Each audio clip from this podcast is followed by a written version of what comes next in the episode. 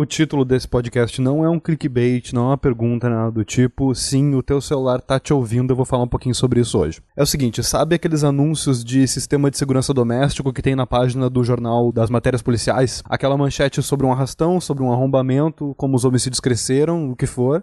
E aí no quadrinho de anúncio tem uma câmera de vigilância, a silhueta de um bandido e o contato de uma central de vendas de sistema de vigilância. Mantenha essa imagem aí sobre suspensão, porque daqui a pouco eu vou falar um pouco mais sobre isso. É o seguinte, já faz um tempo que eu estudo e penso um pouquinho sobre vigilância, sobre extração de dados, extração de dados de usuários de celular e coisas do tipo existe um limite muito fino entre ser crítico e ser conspiracionista quando a gente está falando sobre caixas pretas, quando a gente está falando sobre sistemas que a gente não conhece, quando a gente está falando sobre tecnologia, quando a gente está falando sobre grandes empresas. E é preciso sim que a gente seja crítico e para isso talvez a gente precise ser um pouquinho conspiracionista às vezes.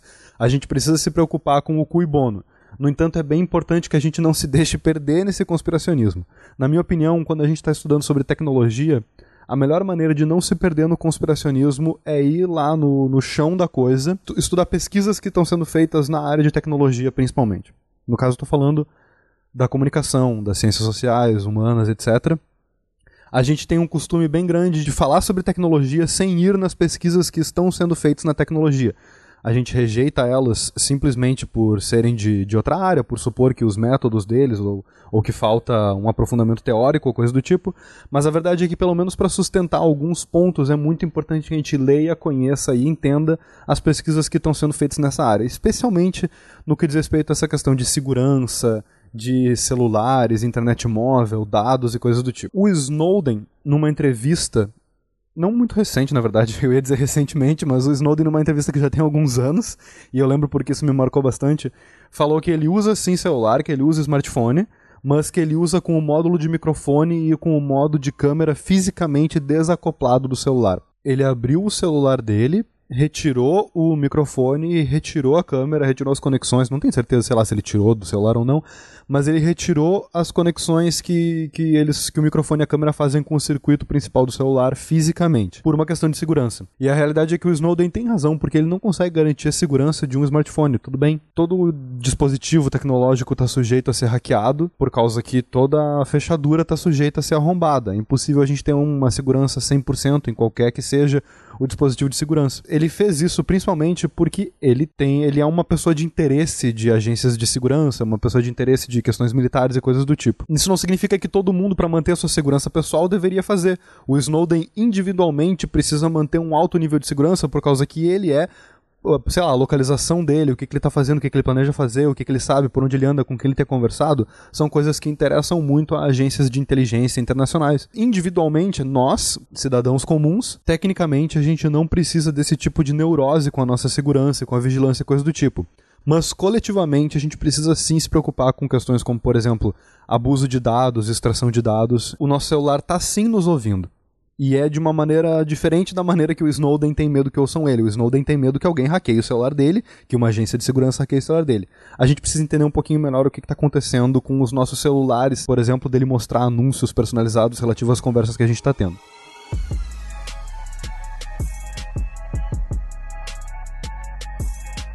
A questão é a seguinte: é óbvio que o nosso celular está nos ouvindo, porque ele está esperando tu dizer coisas como, por exemplo, OK Google. Peço desculpa se eu ativei o, o OK Google do teu celular agora, mas talvez tu deva desativar ele por um segundo, talvez tu deva desativar ele para sempre. O principal argumento contra essa ideia de que o celular está ouvindo a gente o tempo inteiro é que para ele utilizar esses dados de alguma maneira, ele deveria em primeiro lugar mandar eles pela internet.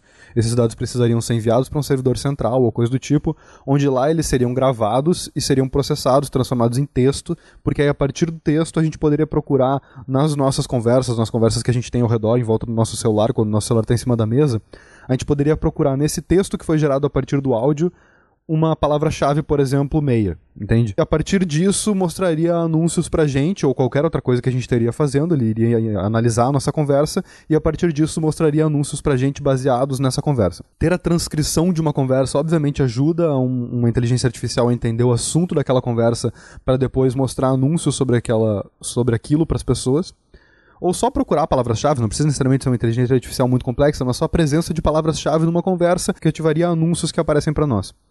A questão é que realmente capturar áudio o tempo inteiro, to todo o áudio de todas as conversas que acontecem ao redor de todos os celulares do mundo, levar eles para centrais onde eles vão ser processados e onde eles vão ser interpretados e coisas do tipo, realmente consumiria muito poder de processamento que talvez fizesse com que essa empreitada não fosse lucrativa. Primeiro que gastaria muito as nossas bandas de celular, a gente ia notar isso nos nossos celulares, seria algo muito pouco discreto depois que gastaria muitos recursos na parte desse servidor que estaria estudando esses áudios e analisando eles para tentar mostrar anúncios personalizados a partir das nossas conversas que a gente tem em volta do nosso celular. O nosso celular está ouvindo as nossas conversas o tempo todo e o áudio das nossas conversas está sendo utilizado para mostrar anúncios para gente? Muito provavelmente não. Mas existem alguns esquemas que podem estar tá acontecendo e que a gente precisa continuar se mantendo atento e continua, continuar prestando atenção nele. O nosso celular está esperando a gente dizer ok Google. E da mesma maneira que ele está o tempo inteiro com o microfone pronto, preparado, esperando para a gente dizer ok Google, se tu tem essa função ativada, é óbvio, ele também pode estar tá o tempo inteiro esperando para tu dizer outras deixas, outras palavras-chave que podem ativar algum outro tipo de comando nele. E talvez não necessariamente o aplicativo da Google, não necessariamente o Android, mas o nosso microfone pode estar aberto em background rodando um tipo de processamento, do mesmo tipo de processamento que reconhece o OK Google. É diferente porque, sim, para eu transcrever áudio para texto, por exemplo, se eu abro aquela função do teclado que transcreve áudio para texto, no Google Docs tem também essa função. O texto, por sua vez, que é analisável, que é quantificável, que pode ser usado para mostrar anúncios personalizados, porque o texto tem palavras-chave que são pesquisáveis. Para eu transcrever áudio para texto, eu demando muito, muito processamento, que provavelmente estaria drenando nossa bateria, estaria consumindo nossa internet, coisas do tipo. Mas para eu esperar por uma palavra-chave, como por exemplo OK Google, é muito, muito fácil eu posso, tipo, consumir pouca bateria, consumir pouco processamento e coisa do tipo, se eu tiver os códigos certos escritos para procurar as palavras-chave certas, como por exemplo OK Google. E OK Google é uma delas e funciona. Os nossos celulares ficam o tempo inteiro esperando por essa palavra. A internet deles não é consumida demais, a bateria deles não é consumida demais, isso não consome recurso demais, pelo contrário, isso é uma coisa extremamente simples de se fazer. E da mesma maneira que a gente pode ter os nossos celulares configurados para esperar a palavra OK Google, a gente pode ter eles configurados para esperar outras palavras, como por exemplo meia, ou sapato, ou sei lá, café, o que quer que seja, entendeu? O nosso celular poderia estar ouvindo outras palavras-chave também. E é bem engraçado por causa que, com frequência, a título de curiosidade, é bom mencionar sobre isso também, tu pode, associ... tu pode ver no site do Google, às vezes, que o teu celular já foi utilizado para fazer essas pesquisas com áudio do OK Google. E todas as vezes que tu usou, tu sabe o que que tu pesquisou. Só que existem vezes que ele ativa sem querer. Então, se tu for na página inicial do Google, no desktop, clicar naqueles nove pontinhos que fica perto do teu rosto no canto superior direito, aí tu clica na tua cara, clica ali em dados e personalização. Um dos cartões que vai ter é atividade e linha do tempo. O que tem aqui é tipo das coisas mais creepies que tem. Dá uma boa olhada no que tem por ali, procura por personalização de anúncios, por exemplo, e ele vai dizer quais são os critérios que tem para direcionar anúncios para ti mas a gente vai clicar ali em atividade linha do tempo, depois a gente clica em minha atividade, e tu pode clicar ali para filtrar por data e produto, e aí tu pode clicar em filtrar por voz e áudio. Ou tu clica direto num link que já manda direto para esse menu, que eu coloquei na descrição desse episódio, tu pode procurar por lá e também compartilhei ele junto no Twitter, esse link. Ali vai aparecer todas as vezes que o teu OK Google já foi ativado e tu vai poder ouvir todos os áudios que ele gravou quando tu disse. Eles foram para a internet, foram lá pro Google e ficaram lá algumas vezes ele ativa sem querer. Tu tá com o telefone no bolso, fala alguma outra coisa que ele acha que é parecido com OK Google, e aí ele ativa esse sistema e aí ele grava lá e tu vai poder ouvir isso. Dá uma folhada nessas vezes que ele já ativou e tu vai notar algumas coisas que parecem estranhas, uns trechos de frases que não são pesquisas, não são coisas que tu quer que o Google te fale. Nesse, esse foi um momento provavelmente que ele ativou sem querer. Aperta lá pro se tu clicar no desenhozinho, acho que é um desenho de um, de um alto-falante ou do microfone, não sei, tu consegue ouvir o áudio. E aí tu vai ouvir esse áudio e tu vai notar como é estranho, como é esquisito isso. Então, a realidade é que sim, nosso telefone está ouvindo a gente o tempo inteiro, está esperando a gente dizer OK Google e pode estar tá esperando por a gente dizer outras palavras-chave que disparem outros comandos. E talvez outros aplicativos que não o aplicativo do Google estejam esperando a gente dizer outras palavras-chave que disparem outros comandos. Virtualmente, qualquer aplicativo que roda de fundo no teu celular e que tu autorizou que acessasse o teu microfone, sei lá, WhatsApp, pode estar tá fazendo esse tipo de atividade. Um dos artigos, a versão que eu tenho dele, que foi publicado no Archive em 2019, ele foi publicado no começo desse ano numa conferência, se chama Uma Análise de Programas de Android Pré-Instalados. É em inglês, na verdade. An Analysis of Pre-Installed Android Software. O primeiro autor é o Julian Gamba, é o primeiro de cinco autores, e esse cara é do Instituto de Redes IMDEA. O IMDEA são institutos de pesquisa que foram criados e são financiados pelo governo regional de Madrid. Não tenho certeza se é tipo a prefeitura de Madrid ou, sei lá, o governo do estado de Madrid, eu não sei como é que funciona, mas é uma instituição governamental vinculada a Madrid. E tem outros autores de outras universidades, de outras instituições, de outros países do mundo. Ele, esses, esses, essas autoras e autores, pesquisadores e pesquisadores, coletaram com a ajuda de consumidores mais de 200 sistemas operacionais de fábrica de celulares e analisaram quais são os aplicativos que vêm pré-instalados com esses sistemas que vêm de fábrica, pré-instalados no teu celular. Quando tu liga ele, quando ele pergunta para ti qual é o teu nome, qual é o teu e-mail, qual, é, qual é as coisas ali para te configurar a instalação, são os aplicativos que já vêm pré-instalados, que tu não instala. Para ser mais exato, foram 2.748 usuários que compartilharam seus. Que eles ensinaram as pessoas a como capturar o sistema operacional que vem dentro do celular logo que vem da caixa antes de começar a utilizar ele e como enviar para eles pela internet, essas mais de 2.700 pessoas. Foram mais de 1.700 modelos de celular diferentes de 214 fabricantes no total. Óbvio que os principais modelos dos principais fabricantes estavam aqui no meio dessa amostra. Então, eles estudaram milhares de aplicativos diferentes que vêm pré-instalados, e é isso que é interessante por causa que, por exemplo, seja o Samsung, o Xiaomi, qualquer aplicativo que for, a Android, especificamente Android, todos eles trazem pré-instalados alguns aplicativos, calculadora, o navegador, aplicativo de calendário e até outros aplicativos que rodam por trás e que não necessariamente têm uma funcionalidade para ti enquanto usuário, mas que tem uma funcionalidade no esquema do sistema operacional. Então eles, eles analisaram milhares desses aplicativos fizeram engenharia reversa deles, foram estudar que tipo de autorizações eles pediam para o sistema operacional, foram estudar se esses aplicativos estavam nos termos de serviço da versão do Android do fabricante, porque cada fabricante de celular, para cada modelo de celular diferente, tem uma versão de Android diferente, com aplicativos pré-instalados diferentes. E, esses, e essas versões de Android têm, por sua vez, os seus termos de uso e termos de serviço. Alguns dos aplicativos nem constavam nesses termos de uso e de serviço. Alguns fabricantes têm aplicativos instalados nos seus Androids de fábrica que tu não fica sabendo e nem tem como ficar sabendo, mesmo que tu queira. Mesmo que tu queira ler os termos de uso, eles não estão lá. E eles estudaram esses milhares de aplicativos diferentes. E eles espionavam todo tipo de coisa. Uma boa parte deles eram aplicativos espião, Uh, especialmente, inclusive dos grandes fabricantes, não, não necessariamente de fabricantes pequenos, mas celulares de grandes marcas também tinham aplicativos que espionavam todo tipo de coisa.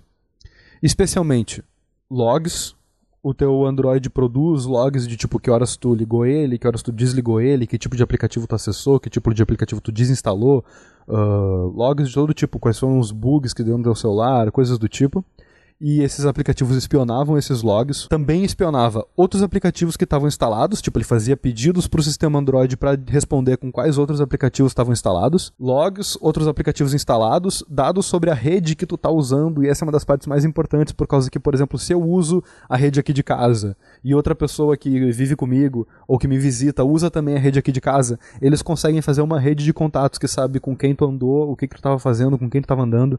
Se, por exemplo, alguém que visitou a tua casa falou sobre alguma coisa em alguma conversa que disparou alguma dessas palavras-chave desse tipo de sistema, como aquele do OK Google que eu expliquei, eles sabem que essa pessoa estava contigo quando falou esse tipo de palavra. Quer dizer, não é eles, né? Esse entre aspas eles, na verdade, é uma possível inteligência artificial que estaria operando todos esses dados. Esses são dados que, são, que isso é importante deixar claro. Esses são dados que existem, dados que estão sendo coletados e que podem estar sendo analisados. A gente não tem como afirmar com certeza se eles estão sendo analisados ou não. Seria ilegal analisar eles na verdade seria uma zona cinzenta da legalidade.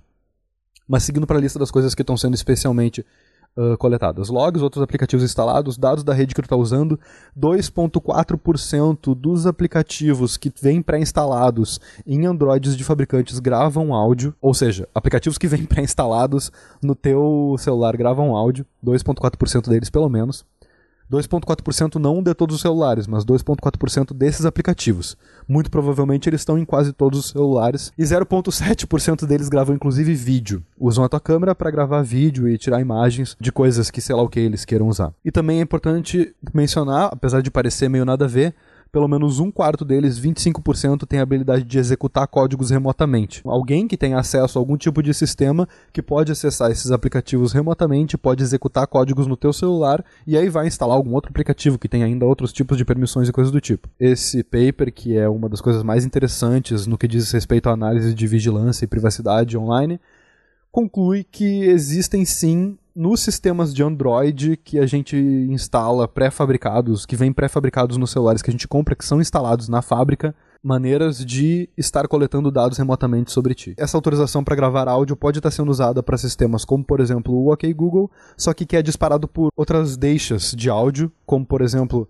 pô, eu queria muito comprar uma meia, ou meia, ou só a palavra comprar, por exemplo, tu fala a palavra comprar e ele tende a entender, ele tenta entender um pouco o que, que veio um pouco depois dessa palavra. Eles também tentaram identificar responsáveis por esses aplicativos, só identificaram 9% dos responsáveis, e especialmente por causa que a fabricação de celulares, de uma maneira geral, envolve uma cadeia de serviços e de produtos muito complicada, envolve muita terceirização muitas desses fabricantes, por exemplo, terceirizam os desenvolvedores desses aplicativos, que por sua vez terceirizam o desenvolvedor de alguma parte específica daquele aplicativo, e então fica muito difícil de rastrear quem realmente é responsável por criar esse pedaço de código que está vigiando a gente, sabe? Existe uma pressão muito grande nos últimos anos para fazer celulares mais baratos. Quanto mais baratos os celulares são feitos, mais felizes uh, as pessoas em geral ficam, os governos ficam, porque eles consideram que isso aumenta os índices de, de acesso à internet no país, por exemplo. Utilizar dados desse tipo para fazer publicidade programada e personalizada é uma das maneiras de baratear esses celulares, porque se eu posso vender um celular que vem junto dele um esquema para coletar dados sobre as pessoas e para criar anúncios personalizados ou só para criar inteligências sobre relações sociais e coisas do tipo, eu consigo fazer esse celular ser muito mais barato. Eu estou lucrando de outra maneira com ele também. Isso não é o tipo de coisa que a gente deve se preocupar em nível individual. E ah, nossa, eu tô livre porque eu instalei tal coisa, eu instalei tal software, eu fiz tal coisa, usei tal antivírus, instalei tal não sei o que. A gente não vai conseguir se livrar. Esse tipo de coisa que nem bola de neve vai ficar cada vez maior, a não ser que a gente tenha ações coletivas sobre esse tipo de vigilância, esse tipo de prática nessa indústria. Esse artigo cita, por exemplo, que o Facebook está sendo investigado. Eu fui pesquisar para ver se essa investigação já levou em algum lugar, eu não encontrei, mas na época da redação do artigo, que foi em 2019, estava sendo investigado, dentre milhões de outros escândalos, por fazer acordos para compartilhar dados com fabricantes de celular. Então a gente tem algum tipo de evidência que empresas de fabricantes de eletrônicos, como a Samsung, a LG, etc., e empresas de tecnologia, de software e de redes sociais e coisas do tipo, como o Facebook, tem acordos que são escusos, que têm uma, uma legalidade ficam numa zona cinzenta de legalidade. Isso é bastante preocupante, porque também, de novo, não é no nível individual, pode ser utilizado para criar grandes bancos de dados que podem servir para fazer grandes análises, que podem servir para fazer decisões tanto de anúncios quanto de outros tipos de decisões empresariais, tipo, sei lá, investimento em ações, ou inovação, ou espionagem mesmo, espionagem massiva no caso, e pode dar vantagens bastante indevidas para empresas que já são gigantes. É um atentado à nossa privacidade, é um atentado a uma maneira mais humana de viver a nossa vida. Uma mais simples conversa numa mesa de bar pode estar gerando dados que vai servir para que empresas lucrem mais e mais e usem esse dinheiro para investir em tecnologia que vai ajudar elas a lucrar mais e mais.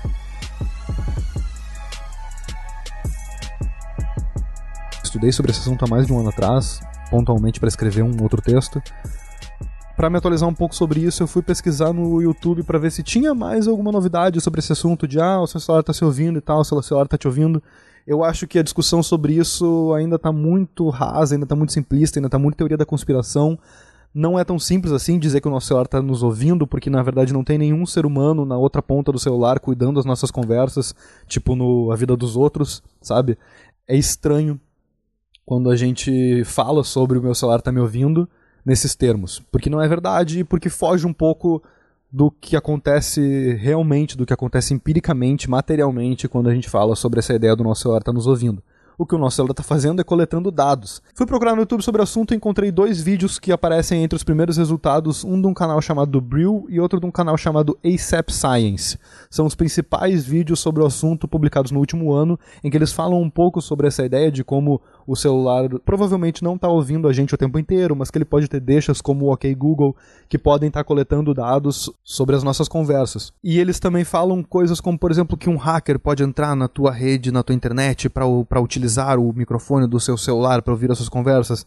E é verdade, um hacker realmente pode entrar na tua rede, na tua internet, no teu celular, o que seja, para tentar instalar alguma coisa que vai ouvir o teu microfone, ouvir, ver a tua câmera e coisas do tipo. Isso realmente pode acontecer. Existem falhas de segurança que permitem que esse tipo de coisa aconteça. No entanto, isso vem um pouquinho antes de um anúncio de um VPN chamado NordVPN, de um serviço chamado NordLocker, que é tipo de criptografia de arquivos e coisas do tipo para te guardar os teus arquivos. E o NordVPN é um serviço que criptografa os dados da tua rede antes deles saírem do teu dispositivo e descriptografa eles em outro lugar, no caso numa rede virtual privada, normalmente em outro país ou coisa do tipo, num sistema de segurança, que na verdade é um sistema bem interessante. VPN é um sistema de segurança muito interessante. VPN é um sistema de segurança também caro de se manter, e por isso eles são pagos, e por isso normalmente eles são business, né? São prestações de serviço. Mas eu achei muito engraçado ver anúncios da NordVPN nos dois principais vídeos sobre o nosso celular estar tá nos ouvindo. E isso me lembrou dos anúncios de empresa de segurança que a gente vê na página sobre polícia do jornal, sabe?